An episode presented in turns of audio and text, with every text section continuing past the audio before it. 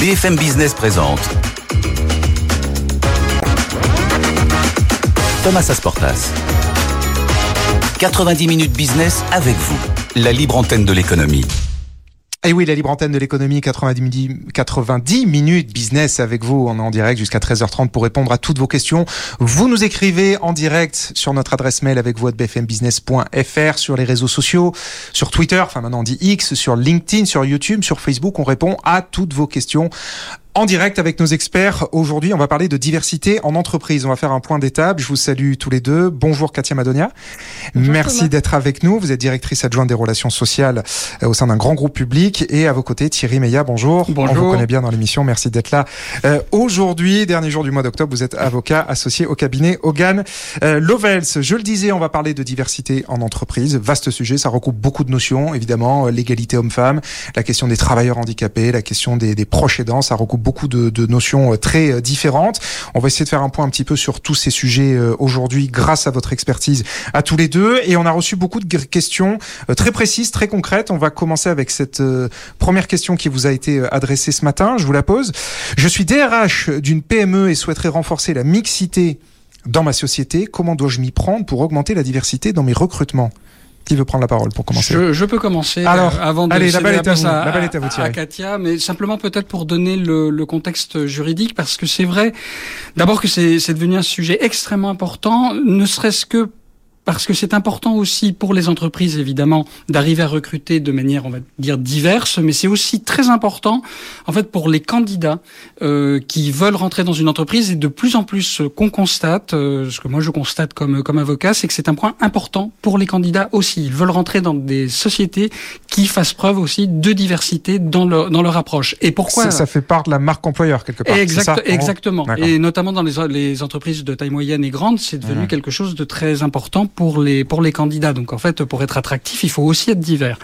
Et la difficulté qu'on a en France, c'est qu'il y a une disons une approche un petit peu contradictoire un peu curieuse, euh, parce que d'un côté, la, la, diversité est un point important euh, qui doit être qui doit être traité par les entreprises, ne serait-ce que dans le cadre d'obligations légales comme l'égalité professionnelle, l'égalité homme-femme, parce qu'en fait ça aussi c'est de la diversité, c'est peut-être même la première des diversités. L'index senior qui a été voté dans la euh, Voilà, l'index senior et même si on remonte plus loin, euh, ça a commencé il y a une quinzaine d'années avec effectivement les accords d'égalité euh, d'égalité professionnelle. Donc les employeurs ont une obligation, hein. mais d'un autre côté les instruments font défaut ou manquent parce que on ne peut pas faire en France de euh, de, de, comment discrimination. De, de, discrimination positive, mais même en fait d'avoir recours à des euh, des statistiques ethniques ou de ce genre-là, ou en mhm. tout cas de manière peut-être qu'on en parlera à un autre moment, mais ou un, un, petit peu après, mais en fait en tout cas on n'a pas le droit de faire ça directement. Donc ça pose effectivement la question. Peut-être je vais laisser Katia intervenir là-dessus sur comment on fait euh, de façon très pratico-pratique ouais. Euh, pour favoriser en fait la diversité en recrutement. Et quand on peut pas mesurer. Oui, puis Katia. on parlait de, de marque employeur, c'est vrai que c'est très important de pouvoir afficher qu'on justement qu'on agit sur le sujet de la diversité et de l'inclusion en entreprise, mais ce qui est important aussi, c'est que les candidats auparavant, ils posaient des questions sur euh, la mutuelle, le nombre de congés. Ouais. Ensuite, on a eu les questions sur le télétravail, est-ce mmh. qu'il est en place dans votre entreprise ou pas? Si oui, comment?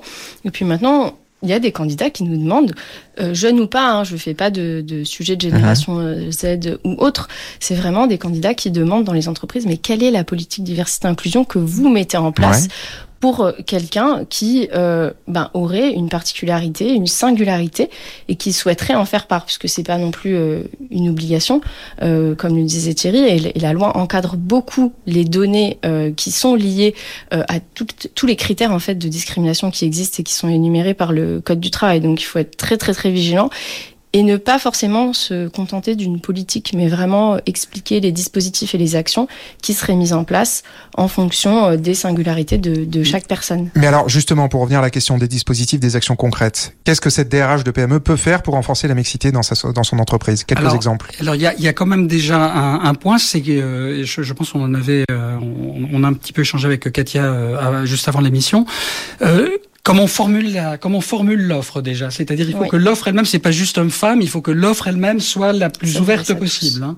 Oui, dans les offres en fait d'emploi qui sont rédigées par les employeurs pour les candidats, euh, il faut que ce soit, euh, alors non pas exhaustif, mais que ce soit quelque chose d'ouvert Ouais. où on peut dire que Qui, qui euh, parle au plus grand nombre. Qui n'est pas exactement d'autocensure quelque part. qui est par exemple euh, le homme, femme ou autre dans le, la rédaction en fait euh, de l'offre ou du poste. Euh, on peut aussi indiquer que euh, les personnes en situation de handicap ou euh, qui ont une autre singularité peuvent bien évidemment prendre attache avec l'entreprise puisque l'entreprise y est adaptée, Mhm. Sans pour autant euh, être dans la discrimination Mhm. positive comme le disait Thierry, parce qu'on peut pas dire nous on recherche que des femmes. Ça, Ah ça non, bien sûr. pas. Ou on recherche que des personnes Mhm. avec une RQTH. Ça ne fonctionne pas non plus. Avec, pardon, une. Légalement, une RQTH, pardon. On préciser Une, l'acronyme, euh, l'acronyme, oui, ouais. Une reconnaissance du coup, de la qualité de travailleur handicapé. D'accord. Mais on, ça, Il y a une obligation légale, vous rappelez le chiffre? Le, le- 6%. C'est 6%, voilà, c'est c'est ça. 6%, euh, c'est Le travailleur 6% handicapé où, en où on entreprise. paye une pénalité. Oui. Et donc c'est pour ça que c'est aussi important effectivement qu'il y ait. Pour rebondir aussi sur ce que disait euh, ce que disait Katia, euh, il y a aussi euh, cette idée de favoriser l'anonymisation en fait des candidatures le plus loin possible dans le processus, parce que ça, ça permet en fait au CV d'arriver, euh, on va dire jusqu'au bout du processus, et Ouais. donc de favoriser la rencontre. Alors encore une fois, après il faut euh, embaucher la personne en fonction de ses capacités et de son adaptation au Mhm. profil de poste, mais le, le problème qu'on constate souvent, c'est que en fait les filtres font que certains CV ne vont Ouais, pas arriver. Bien sûr. Et donc ça aussi c'est très important. Donc l'anonymisation et le fait de le, le fait d'ailleurs on, on voit ça dans des accords d'égalité de dire quand il y a un déséquilibre, si on a des candidatures féminines ou masculines selon selon le, le déficit qu'il Ouais. peut y avoir, s'assurer que si une candidature euh, du sexe sous-représenté correspond aux besoins, de s'assurer que le recruteur rencontrera la personne. Ouais. Et, D'accord. et de pas, vous voyez, ça c'est des, vraiment des techniques très très, concrètes, euh, voilà. C'est c'est obligatoire en fait légalement. Le code du travail prévoit que euh, toutes les personnes qui sont amenées à faire du recrutement dans l'entreprise soient formées Mhm. justement sur euh, la non discrimination dans les entretiens euh, de recrutement. Il me semble que c'est tous les cinq ans. Thierry. Tout Ouais. à fait. Ah oui, d'accord. Ça aussi, c'est une obligation légale, être formé à, à à cette question-là. Pour ceux qui recrutent. Et après, pour les Pour les recruteurs, bien recruteurs. sûr. Donc Ouais. ça aussi, c'est un point suivre des formations, c'est important et je, je le répète souvent, mais c'est très important de se former, notamment dans ce domaine-là. Bon, le message est passé. Alors, toujours, puisqu'on parle de recrutement, euh, une autre question. Que penser des baromètres de diversité proposés par des prestataires externes pour aider les entreprises à renforcer la mixité? Oui, alors là aussi, c'est c'est intéressant parce que le, le principe, euh, c'est qu'on n'a pas le droit, en ce qu'on appelle les informations sensibles, hein, euh, et c'est le règlement général sur la protection des, des données, Ouais, l'article RGPD, 9 ouais. qui, le Ouais. RGPD, euh, est sous le contrôle de la CNIL, euh, qui euh, explique que les données notamment euh, liées euh, à l'orientation ou à la vie sexuelle, euh, les, euh, les informations d'ordre ethnique, euh, voilà, tout ça normalement est interdit. En Hum. tout cas, les employeurs ne peuvent pas les collecter ou leurs prestataires. Mais il y a quand même euh, une recommandation de la CNIL de 2007 euh, qui, justement, dans un but de lutte contre les discriminations, permet en fait des exceptions. Et ces exceptions, c'est en fait de- d'avoir des, données. Alors sur des questions qui vont plutôt porter sur euh, l'origine, la nationalité, pas directement sur l'origine ethnique, parce que ça en France c'est vraiment c'est vraiment interdit. Mhm. Mais par contre, sur effectivement l'origine des parents, euh, le pays de naissance des parents, ce genre de questions, mais la CNIL a mis des garde-fous extrêmement importants. Euh, il faut euh, que ce soit des questions ouvertes, c'est-à-dire qu'il faut pas bloquer la personne, il faut que la réponse soit optionnelle toujours. On a le droit de ne pas répondre. Et évidemment, il faut que ce soit extrêmement confidentiel. Et là, c'est là que c'est intéressant d'avoir recours Mm. à des prestataires à cause de ce sujet de confidentialité, parce qu'un salarié va pouvoir dire, ou en tout cas l'employeur va pouvoir dire au salarié, moi je vais pas Oui, collecter les données, c'est pas moi qui vais les collecter. D'accord. Intéressant.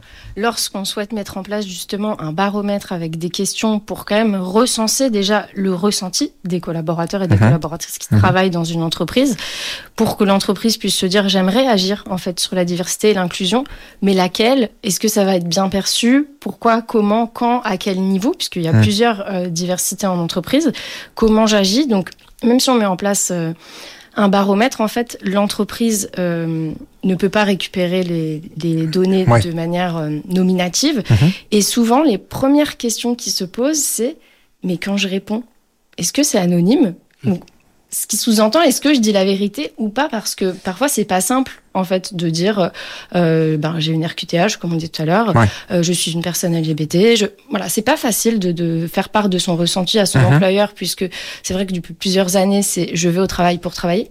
Mais en fait, souvent, on passe aussi beaucoup de temps au travail. Il faut qu'on soit à l'aise, en fait, bah, dans, dans, notre personne, dans notre situation, pour pouvoir donner le meilleur de nous aussi. Ça peut être quelque chose qui est vu sous l'axe de la performance. Mmh. Donc, c'est important de pas mentir à la machine à café. Voilà. Et quand on pose ce genre de questions, c'est vrai que souvent, euh, les personnes derrière demandent, mais est-ce que c'est anonyme? Donc, ouais, se sentir en confiance, se sentir en confiance, rassuré. Et c'est pour ça que le recours au prestataire est quelque chose qui effectivement fonctionne assez bien, hein, je, je, pense. Hein, et c'est souvent euh, sous forme de questions euh, ouvertes, puisque pour en avoir rencontré plusieurs, euh, ils nous montrent quelques questions qui sont posées, et c'est pas euh, appartenez-vous à LGBT+ ou pas, non, pas du tout. C'est vous sentez-vous, en tout cas, appartenir à une minorité? Si oui, laquelle? Et toujours avec cette faculté de réponse. Donc, un, c'est volontaire, donc mmh. c'est pas obligatoire oui, ouais. de répondre. Et euh, même si on répond à une question, on n'est pas obligé de répondre à la seconde qui découle peut-être de la première. Ça, c'est essentiel. Toujours la liberté de répondre euh, et, ouais, ouais. Que le, le, caractère totalement optionnel également. Euh, c'est aussi important fait, que la confidentialité. Ouais. Ça, ça, donne une plus grande liberté. La liberté de réponse. Exactement. Alors, nouvelle question. Je suis membre du CSE, référent en matière de diversité dans une grande entreprise. J'ai demandé la mise en place de toilettes non genrées dans les locaux, mais il m'a été indiqué par la direction que cela n'est pas possible pour des raisons techniques. Quels sont mes recours? Alors, Question très précise. Oui, très précise, avec réponse aussi. Mais qu'on imagine tout à fait. Fait, non, oui, oui, c'est une question alors qu'on qu entend de, de, plus en plus et qui, euh, qui arrive, fait que tout, tout, tout le phénomène effectivement autour de, de du développement de l'identité de genre et du concept d'identité de genre. Ah. La, la, réponse juridique est assez simple, en tout cas dans le, dans, dans le droit existant en France. L'employeur a l'obligation de mettre en place des toilettes pour hommes et des toilettes pour femmes. Et il y a un certain nombre de, disons, en fonction des mètres carrés du nombre de salariés, ben vous avez une obligation de mettre tant de toilettes hommes et de tant de toilettes femmes. Ouais. Euh, et c'est tout.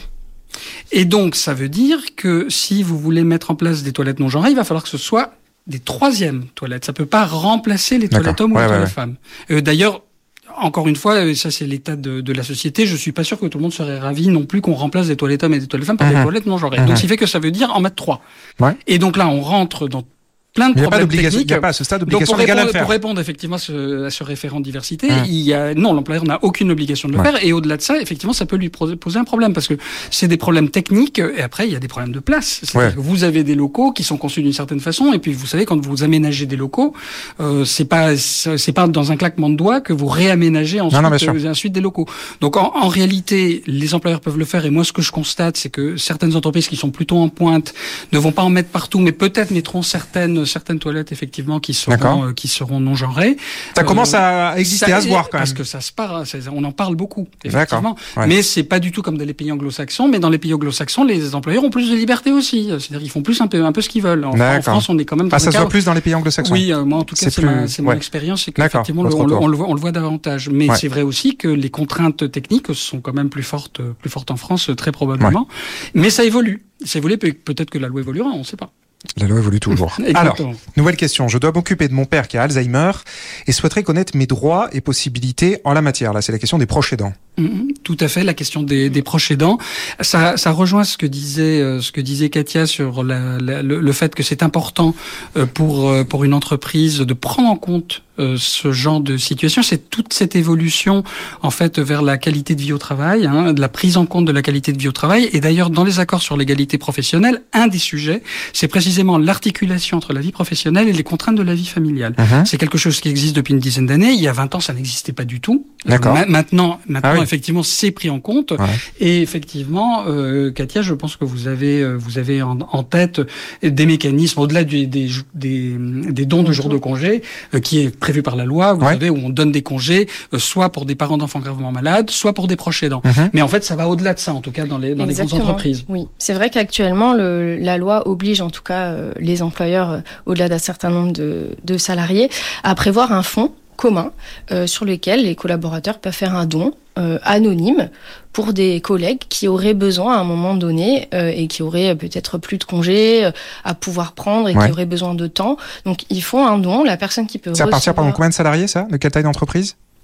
C'est dans les grandes entreprises. Que dans les grandes. Ah ouais. C'est que dans les grandes, hein, c'est pas dans oui. les petites. Ouais. Mais après, Donc ça, c'est un trou dans la raquette de la loi. Oui, oui, oui mais volontairement, quoi. C'est pas impossible. Oui, voilà. euh, mais après, en général, on commence comme ça, hein, et après, on étend. Ouais. Euh, généralement, on généralise. Euh, on regarde comment ça se passe. Ouais, la loi a été créée parce que c'est dans une toute petite entreprise mmh. que ça avait eu lieu. En ah fait, oui ça n'existait pas. Et dans une toute petite entreprise, il y a des gens qui bon là pour le coup c'était pas anonyme puisqu'ils connaissaient leurs collègues qui en avaient besoin pour son enfant, euh, qui avait besoin de la présence euh, d'un parent euh, à son chevet, et Ouais. ils se sont tous euh, ben, cotisés entre guillemets ouais. pour dire voilà, on va faire un don euh, à cette personne qui en a besoin pour son enfant, et c'est juste après que ça a été Mhm. créé euh, ce fonds-là. Donc c'est parti vraiment d'une situation Ouais. concrète, et c'était pas forcément dans une grande entreprise, c'était plutôt dans une entre- dans une petite Une entreprise. petite entreprise, oui. Oui, donc Au départ. Ça, ça peut même partir de là. Et bien Mhm. sûr, évidemment, après, le législateur euh, a imposé ça.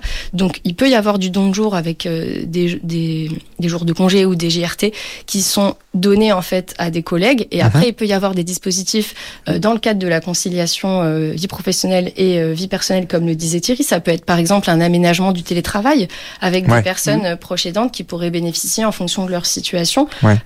d'un peu plus de jours de télétravail que d'autres. Ouais. Ça peut Oui, être un cadre sur mesure. Voilà. Voilà. Pour un salarié en particulier. Dans pas le cadre des forcément, accords ou des euh, chartes, oui, effectivement. C'est pas Ouais. forcément des dispositifs dédiés, mais ça peut être l'aménagement de Voilà. dispositifs qui existent et qui sont Mmh. abondés. Oui, oui, il y a ça, et puis il y a aussi l'accès, la mise en place dans l'intranet euh, de de- de- d'informations qui vont permettre aux salariés de trouver les bons organismes, de leur faciliter en fait la vie pour que euh, il n'ait pas cette contrainte mentale de dire oui, mais où est-ce que je vais trouver, euh, par exemple, quelqu'un qui puisse m'aider en fait Hum. à prendre, à, prendre, euh, à, à s'occuper de la personne, la, la personne effectivement qui a, qui a Alzheimer, et donc l'employeur peut aussi aider là-dessus. C'est très concret, hein, Ouais, ouais. Et, et, et ça, ça, ça retire en fait de la charge mentale pour les salariés concernés. Et c'est important parce qu'en fait, ça peut aider le collaborateur et ça peut, quand il arrive le lundi matin, en fait, au bureau, il peut se dire, bon, bah, j'avais ça euh, à Mm. gérer ce week-end, j'ai pu le faire et pas seulement grâce à moi, mais grâce à mon entreprise qui, Mm. par exemple, euh, a pu euh, mettre en place un dispositif d'aide juridique personnelle parce qu'il y a aussi tout un aspect juridique qui est important. Et là, c'est pas forcément le rôle de l'employeur à la base, mais ça peut être quelque chose en plus dans le cadre de la qualité au travail qui est mis à disposition des collaborateurs pour faire en sorte que ce dernier puisse répondre à toutes ces questions euh, juridiques. Ou alors ça peut être une aide avec un, un accompagnant euh, proche. Il y a beaucoup de care managers aujourd'hui, c'est ce qu'on entend. Ce sont des entreprises prestataires qui ont mis en place des care managers, qui font des entretiens avec Ah ouais. euh, les personnes des sociétés en leur disant bon bah là la première étape c'est trouver quelqu'un avec le département, avec la région ou autre, Mhm.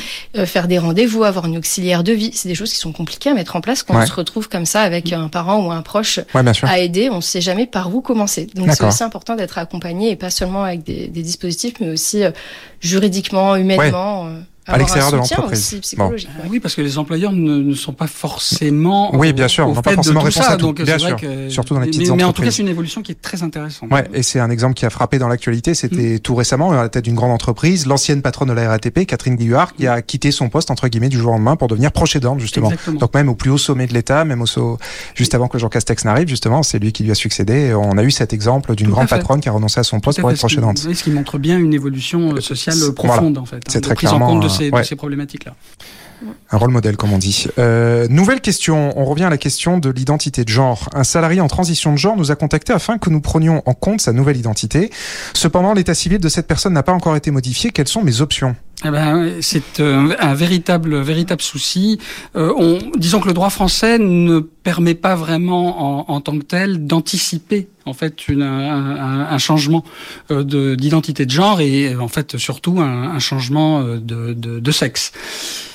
Pourquoi? Alors c'est très euh, très concret euh, et, et- et très terre à terre. C'est parce qu'on a un numéro de sécurité sociale qui commence par un ou par deux Mhm. et que tant que ce numéro n'a pas été changé, en gros, on a très très peu de marge de très très peu de marge de manœuvre puisque, je parle sous le contrôle de, de Katia, un employeur qui fait une déclaration préalable à l'embauche, qu'est-ce qu'il fait? Il rentre le numéro de sécurité sociale et ça va tout déclencher. Exactement. Euh, En fait, souvent, lorsqu'on embauche quelqu'un, on a des déclarations préalables à l'embauche à effectuer, Ouais. puisque euh, le salarié, il y a plein de données qui vont également nous arriver. Je pense notamment aux impôts, depuis qu'on a Mhm. le prélèvement à la à source. Ils font pas qu'on se trompe de numéro, parce que ça peut être le mauvais taux, et puis là, on n'est pas souvent euh, très bien Évidemment. forcément. Évidemment. Et en fait, euh, souvent les logiciels euh, qui sont euh, ben, qui sont construits par Mhm. les, les techniciens, dès qu'on rentre un numéro de sécurité sociale dans le logiciel pour enregistrer la personne, il y a plein de colonnes et de grilles qui se pré-remplissent avec monsieur, avec madame, et puis ça envoie des informations qui vont à la paye, qui vont à la DSN, qui vont à la sécurité sociale, puisque pareil, quand euh, une personne est en arrêt maladie, ça déclenche euh, des Oui, IGSS auprès de la auto- ouais. CPM. Il y a tout un système où en fait, ce sont vraiment les logiciels qui gèrent ça. Et lorsqu'on souhaite faire un changement de logiciels. Hum. Alors déjà dans les entreprises, souvent en fonction des projets, il y a des priorisations, mais les délais en fait qu'on nous annonce euh, ben, par le, le, le, logiciel en question, Ouais. c'est pas c'est pas du jour au lendemain. Euh, souvent, ça prend beaucoup de temps. Et entre beaucoup de Plusieurs temps, mois? Oui, plusieurs mois. Ah ouais, d'accord. Ah oui, oui, c'est plusieurs mois. Ok. Ça peut atteindre une demi-année Ouais, ouais, pour avoir un développement sur un produit. Ouais, ouais, donc c'est loin de- c'est pas ça, du tout instantané. coûte, puisque c'est un développement Ouais, pour, bien sûr, pour bien sûr, une bien entreprise. Bien, évidemment, ça va profiter peut-être à toutes les entreprises qui travaillent avec ce logiciel, mais c'est aussi un coût derrière. Investissement. hein. Et puis on se dit, mais si on priorise ça, est-ce que le témoin qu'on a demandé sur un autre sujet va être dépriorisé? Ben oui. Donc il faut savoir aussi jongler avec ça. Et au-delà de ça, c'est que à partir du moment où ça déclenche euh, un logiciel, ce logiciel peut aussi alimenter d'autres logiciels. Parfois dans les entreprises, Ah on oui, a des intranets. Ouais. Effet domino. Voilà. Oui, enfin, des interconnexions, quoi. Exactement. Et donc, si l'intranet prend ses données dans un logiciel Mmh. RH où lui c'est enregistré puisque c'est en lien avec le bulletin de paye, Monsieur euh, XY. Et bien sur l'intranet, ça va être Monsieur XY. Là où on s'était dit non, mais l'intranet c'est peut-être un logiciel qui est euh, plus, euh, on va dire plus souple euh, et qu'on peut Mhm. aménager nous-mêmes. Bah oui, mais dans la nuit, ça va mouliner. Et puis le lendemain, ce sera revenu alors qu'on l'aura modifié la veille Et c'est du, c'est manuellement. du vécu, Ouais. hein, je crois. Oui, oui, c'est. Oui, ça c'est sent, ça sent, ça du- c'est du vécu. En fait, on, on lutte contre la machine. Voilà. Et donc, effectivement, l'anti- Ouais, ouais, ouais. l'anticipation, pour, pour répondre à la question de façon très précise, l'anticipation, alors, n'est certainement pas une obligation. Euh, et elle ne peut intervenir en réalité que de façon très limitée. Hum. Alors si sur les cartes de visite, mais bon, plus personne n'utilise vraiment de carte de visite ou Ouais. presque plus. Donc Non. aujourd'hui, c'est plus très intéressant non, Non. plus. Ou dans Et- les signatures, euh, c'est vrai que ça Oui. c'est important dans les signatures de mail. Ouais. Ça c'est quand même souvent euh, à la main. euh, on on a des petits logiciels qui nous permettent de mettre sa signature de mail. Et là, on peut enlever le pronom D'accord. qui précède. Ouais. Monsieur ou Madame, on l'enlève. Donc comme ça, on a euh, prénom et Mhm. nom, Ouais, ouais. et euh, on n'a pas le pronom. D'accord. Donc, ça Alors, vous le disiez, les, ça peut être effectivement une réponse. Vous le disiez, les cartes de visite, ça se fait plus trop. Euh, c'est LinkedIn à la place aujourd'hui qui fonctionne beaucoup. On a justement une question qui vient de nous être posée sur ce réseau social par Ankar. Euh, comment votre entreprise mesure-t-elle les progrès réalisés en matière de diversité et d'inclusion? On en parlait un peu tout à l'heure. Tout à on fait. manque de, de, de, de- On a du mal à quantifier, à mesurer les choses, justement. alors oui, mais quand même, soyons, soyons quand même optimistes parce qu'il y a, il y, a, il y a vraiment plusieurs axes d'amélioration. Alors, si, si je regarde chronologiquement, vous avez d'abord effectivement les accords sur l'égalité professionnelle qui sont quand même obligatoires dans toutes les entreprises de plus de 50 salariés. Et euh, donc, il y a ces, ces accords d'égalité professionnelle ou c'est des plans d'action s'il n'y a pas d'accord, mais en fait, ils, ils sont très concrets. Euh, ça remonte quand même à la présidence de Nicolas Sarkozy, donc c'est pas tout récent, tout Mhm. récent. Et vous avez des domaines, des domaines. Alors c'est euh, la rémunération, euh, c'est le recrutement, c'est euh, euh, la conciliation entre la vie professionnelle et la vie, euh, la vie familiale, Le etc. Le voilà, la prise en compte du handicap, toutes, toutes ces choses-là. Et en fait, vous devez mettre en place d'abord euh, des, un état des lieux qui ressort en fait des données qui sont sur la base de données économiques et sociales qui est remise au comité euh, comité social et économique euh, au CSE. Donc vous avez des données quand même qui sont très précises dans les entreprises sur les écarts qui peuvent exister, notamment en matière de rémunération, etc. Et après vous devez dans votre accord d'égalité, vous devez mettre en place des mesures concrètes en fait de, de, de, de progrès euh, dans certains domaines, par exemple en domaine de rémunération. Ou, je vous donne un exemple, c'est la rémunération retour de la grossesse, de faire mieux que ce que dit la loi, des Ouais. choses comme ça. D'accord. Et vous devez surtout, l'accord doit euh, préciser euh, les modalités d'évaluation en fait de l'atteinte du critère. Donc en fait, vous avez déjà ça, et vous avez l'autre grand mécanisme qui a été mis en place. Alors certes, c'est limité à l'égalité euh, homme-femme, mais c'est déjà beaucoup. Euh, c'est l'index qui a été créé après euh, 2017, Mhm. la- la- la- l'index d'égalité professionnelle, qui euh, est quand même un instrument. Alors là aussi, euh, je pense que Katia sera d'accord avec moi, qui est quand même assez pertinent, qui en fait euh, est quand même est quand même quelque chose qui fonctionne assez Utile. bien. Ouais. Il est public. Oui, Il est public. Alors il est public, mais c'est très important parce qu'il est, il est Et, et effectivement. qui est redescendu jusqu'au PME, justement? Euh, oui, bah alors Ouais. maintenant oui, parce que c'est toutes les entreprises de plus de 50. Voilà, c'est ça, plus de on- 50. on est- C'est ça, mais ce que j'avais en fait- tête. c'est Ouais, quand mais même enfin, pas ça mal. quand même- pas. Ouais. Et euh, surtout, je, vous avez certainement entendu euh, Madame Borne dire pas plus tard que la semaine dernière qu'il va être amélioré. Hein Alors Oui, on à sait pas encore très bien. euh, Voilà exactement. On sait pas très bien dans quelle direction, mais manifestement en fait, et ça me paraît être plutôt une bonne idée, on va on va approfondir ce, ce mécanisme-là, peut-être en l'étendant au-delà de l'égalité professionnelle homme-femme. Ouais. Qui sait, euh, peut-être en, en réduisant le seuil aussi Ouais. euh, des- d'entreprise, parce que c'est vrai que c'est quelque chose qui marche et l'avantage qu'il a, c'est que il n'est pas d'une lourdeur extrême à mettre en place. C'est quelque chose qui est quand même Bon. assez concret. Donc pour répondre à cette question, il y a des mécanismes, il y a des entreprises qui vont au-delà, mais en tout cas il y a aujourd'hui des mécanismes légaux. des On peut pas, on peut aider. pas dire qu'en France on ne fait rien, c'est pas vrai. Et ce qui est important dans les, les bases de données, en fait, c'est que déjà les entreprises euh, doivent chaque année fournir au CSE un certain nombre de données Mhm. euh, sur, euh, alors non pas les collaborateurs en question, mais en tout cas plutôt la partie statistique.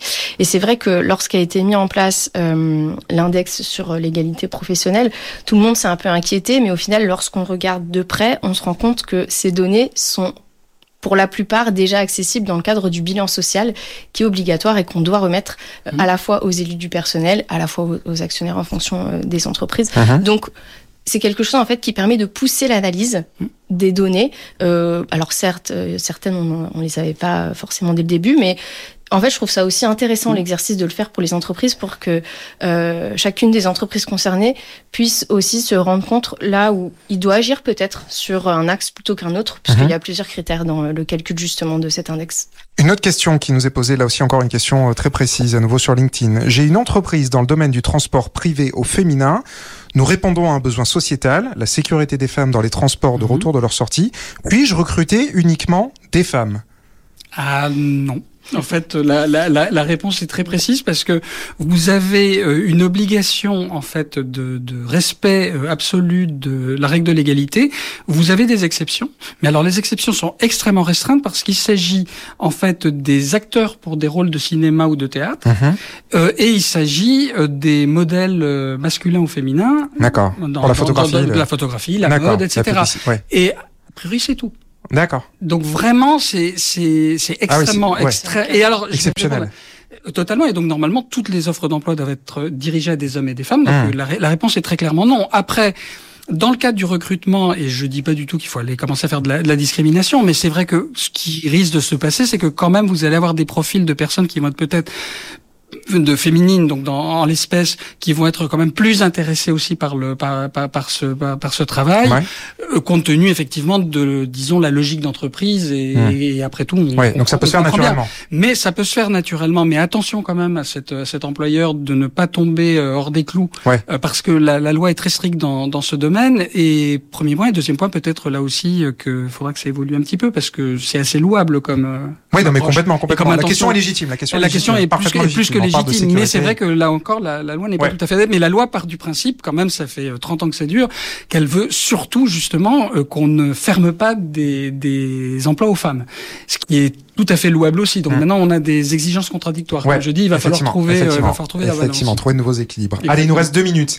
Euh, toute dernière question posée par Benoît. Avec mon mari, nous sommes parents d'un enfant conçu par GPA, mais mon employeur m'indique qu'il ne peut pas me faire bénéficier des différents congés parentaux car je ne suis pas officiellement enregistré comme père. Que faire? Oui, alors euh, que- question, euh, question euh, tout à fait, euh, tout à fait euh, logique euh, Ouais. compte, compte tenu de- du cadre légal. Alors un mot, un mot parce que c'est les 10 ans, euh, c'était en mai, mais c'est les 10 ans du mariage pour tous. Ouais. Et en fait, le mariage pour tous a eu un impact important en entreprise parce que il a énormément contribué concrètement à euh, l'égalité en fait entre les couples de même sexe et les autres Mmh. puisque euh, en fait ça donne accès exactement au même type de au même type de d'avantages Ouais. et notamment en matière de congés. Mhm. Euh, j'y viens. Sauf qu'il y a une exception en France, et c'est un véritable débat de fond hein, Ouais, qui, en France, c'est que depuis 2021, euh, la loi d'août 2021 dit clairement qu'en cas de, de, de GPA, Hein euh, le père d'intention ou le parent d'intention Mhm. euh, ne euh, figure pas sur l'état civil. Donc c'est que les parents biologiques. Biologique, ouais. Et vous savez qu'il y a un énorme débat en France là-dessus, parce qu'il y a d'autres pays, il y a bien d'autres pays qui, qui fonctionnent autrement. Mhm. Et donc ça veut dire que euh, Mais les il n'y a pas entreprises droit au congé parentaux. et que donc tous ces congés, euh, on va Ouais. dire parentaux au sens large, hein, Oui, oui, oui, euh, effectivement ne sont pas ne sont pas ouverts, sauf si euh, les entreprises effectivement euh, décident d'ouvrir euh, d'une manière ou d'une autre. hein. Je pense Oui, vous Le mot de la fin pour vous, Katia. Oui, l'axe sur lequel les entreprises peuvent avoir un intérêt euh, lorsqu'ils sont face à des couples hétéros ou des couples euh, euh, c'est qu'au lieu d'avoir un congé euh, paternité ou un congé maternité, avoir un congé parent. En fait, simplement, il y a déjà certains pays en Europe euh, Mhm. qui le Ah, pratiquent et qui se divisent en fait ce congé parent, mais entre les deux parents, peu Ouais. important le sexe, Ouais, ce ouais, qui ouais. renforce en fait l'égalité de traitement euh, Mm. dont vous parliez. Et Bon. euh, c'est quelque chose de très important. Aujourd'hui, la loi a légiféré sur le mariage pour tous, mais tous les congés derrière n'ont pas forcément Suivi. découlé, mais Ouais, ouais. Il reste quand même la main à l'employeur de pouvoir euh, négocier ça et de le mettre en place justement dans le cadre de sa politique euh, diversité. Mais c'est au niveau de l'entreprise. C'est au niveau de l'entreprise, effectivement, et du dialogue social. Merci, merci beaucoup à tous les deux pour vos réponses très précises à toutes ces questions qui sont tout autant. Katia Madonia, directrice adjointe des relations sociales au sein d'un grand groupe public, et à vos côtés Thierry Meillat, un habitué de la maison, avocat associé au cabinet Hogan Lovels. Merci à, à tous les deux. C'est déjà la fin de 90 minutes business avec vous. Merci, merci beaucoup d'avoir été avec nous. Merci pour vos questions et toute l'interaction de l'émission euh, en On se retrouve demain dès midi en direct pour 90 minutes business et dès 13h pour la libre antenne de l'économie. On parlera demain de l'engagement des collaborateurs. Une demi-heure pour répondre à toutes vos questions sur ce sujet. Vous nous écrivez par mail et sur les réseaux sociaux. À demain. 90 minutes business avec vous, la libre antenne de l'économie. Vos questions et les réponses de nos experts en direct sur BFM Business.